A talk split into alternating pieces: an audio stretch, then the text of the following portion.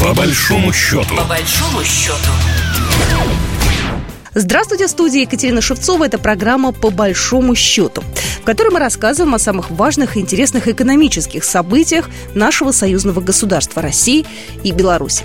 Работа по импортозамещающим проектам Беларуси и России идет параллельно по двум трекам – финансовому и техническому. Об этом буквально на днях заявил журналистам чрезвычайный и полномочный посол Беларуси в России Дмитрий Крутой на полях саммита СНГ, передает Белта. Заканчивается внутригосударственная процедура по согласованию финансовых условий кредитования этих проектов, пояснил Дмитрий Крутой. Все штрихи на последней встрече президентов были расставлены.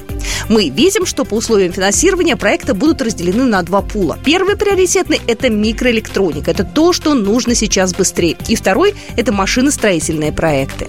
Как уточнил посол, техническую часть реализации проектов отрабатывают Министерство промышленности двух стран. По каждому проекту нужно составить паспорт. Какое технологическое оборудование будет приобретаться, на какие рынки будет поставляться продукция. По требованию лидеров двух стран, в первую очередь, производимая продукция должна быть востребована на рынке союзного государства. Проекты, паспорта, бизнес-планы в дальнейшем будут согласованы на уровне вице-премьеров, и дальше начнется их практическое финансирование. Планируется задействовать два белорусских банка – Банк развития Беларусь банк, сказал глава дипмиссии. Ну, я напомню, что договоренности об этом кредите в полтора миллиарда были достигнуты между президентами еще в августе этого года. А вот совсем недавно о том, что решение было принято, уже было сказано вслух.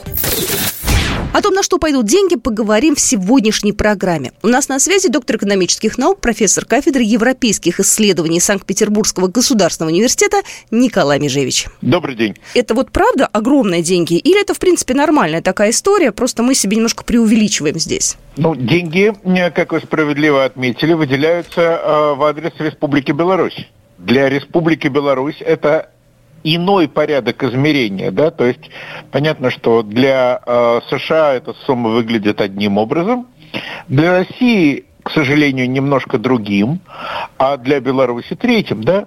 Поэтому, конечно, это очень крупные средства, и у меня нет ни малейших сомнений в том, что выделение этих средств сопровождалось достаточно тщательным обсуждением вопросов конечной эффективности, причем эта конечная эффективность измеряется не только для Республики Беларусь, но и для Российской Федерации. Если мы говорим о быстроте принятия решения, можем ли мы наконец сказать, что да, ребята все начали работать быстро, потому что у нас до этого там союзная программа принимались долго, а тут время нас подстегивает принимать решения достаточно оперативно. Вот у нас про импортозамещение начался разговор, в общем-то, в этом году, да, так обстоятельный, вот уже нашлись деньги. Все стали работать лучше, все стали работать быстрее, тут спорить не о чем, но нынешние результаты по сравнению с тем, что хотелось бы достичь, ну, это еще, ну, скажем так, указание на то, что пройдена четверть э, пути. Не хочется э, вспоминать это горбачевское слово «ускорение», Хотя, по сути, тогда именно этим и надо было заниматься, а, но ситуация гораздо сложнее, да, чем в 1986 году, когда это ускорение начали обсуждать. И, конечно, мы не отставать должны от Европейского Союза по скорости принятия решений, а многократно опережать, потому что в союзном государстве нас двое а не 27-28 участников. А, то, что касается именно направлений, тут тоже, в общем-то, все было озвучено. Об этом еще в августе говорил белорусский премьер Роман Головченко. По его словам, определено 23 проекта которые, собственно говоря, вот уже до конца года будут запущены, и все они связаны с промышленностью. Э, это вообще реально все сделать? И, может быть, вы подскажете, какие конкретно вот э, сферы? Ключевое направление – это импортозамещение в производстве средств производства, как когда-то говорили на уроках политической экономии. Почему это важно? А, ну, условно говоря, вы можете закупать туалетную бумагу миллионами тонн, да, но это расходный материал она расходуется, и потом опять нужно ее покупать опять. А можно купить, на самом деле это не очень простые, ну, не совсем простые машины, поточные линии, которые производят эту бумагу. Согласитесь, это уже другая стадия.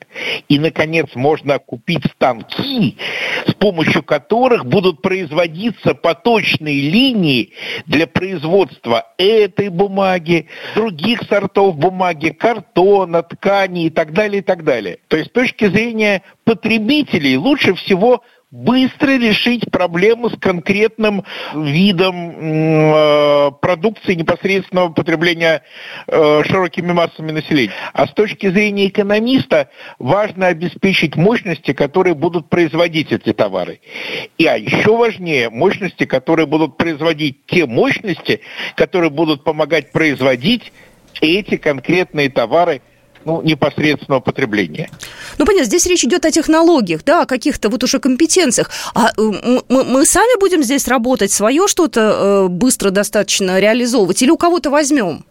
А, я думаю, что будем а, сразу делать и то, и другое. А, у нас нет 25-30 лет, чтобы повторять э, ну, с какими-то коррективами план индустриализации. Но и в основе плана индустриализации, об этом не очень принято было говорить в Советском Союзе, но все, кому надо, все все знали, да, первые наши промышленные гиганты работали на немецком, американском, шведском оборудовании. И ничего плохого в этом нет. Да, покупали целыми заводами. Но вы справедливо скажете, что сегодня э, Соединенные Штаты оборудование нам не продадут. Но есть нюанс. Во-первых, не факт надо это, смотря в каких областях и отраслях. Для военно-промышленного комплекса, разумеется, не продадут, для других отраслей, может быть, и продадут. Далее, в 20-е и 30-е годы мы находились ровно в такой же экономической блокаде, как и сейчас. То есть это вообще как бы для нас нынешняя ситуация не новость, да. И, наконец, есть новые центры, которые, э, в принципе, я думаю, пойдут нам навстречу э, в обеспечении технологий технологического паритета. А кто здесь у нас может, а кто, кто у нас здесь может быть э, нашими партнерами? Потому что, ну, как-то не хочется же никому терять место на рынке, да, хотя мы понимаем, сейчас с чипами полная беда. Здесь кто? Китай э, или какие-то другие страны? Кто здесь может нас? Иран тот же, я уж не знаю, смотрю на беспилотники чипы, компьютерные составляющие, все это очень важно и здорово. Нам нужен станочный парк. Это Китайская Народная Республика. И это даже такие страны, которые, ну, в силу, так сказать, засилия либерального экономизма, а, мы вообще э, не ценили и не уважали.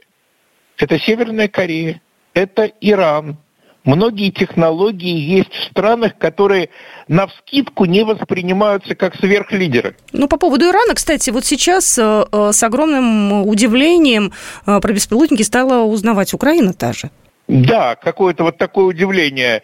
А, с одной стороны, наши э, украинские соседи говорят, что это какой-то летающий мопед, а потом выясняется, прилетел мопед, электростанции больше нет. Поэтому что у них там еще в закромах Родины? Вот. Неизвестно. Вот. Что касается Северной Кореи, вы знаете, вообще корейцы ребята рациональные, и северные, и южные, потому что народ-то один. Так вот, Южная Корея вкладывает миллиарды э, долларов в вооружение не потому, что им делать нечего, а потому что южные корейцы боятся Северной Кореи. Ну, не нас они боятся. Ну и не Вьетнама они боятся, они боятся Северной Кореи. И когда начинаешь разбираться, ну, с информацией по Северной Корее, как говорится, сложно. Выясняется, что у них есть современные системы вооружения, произведенные в своей стране. А это, простите, означает, что есть соответствующие станки, оборудование.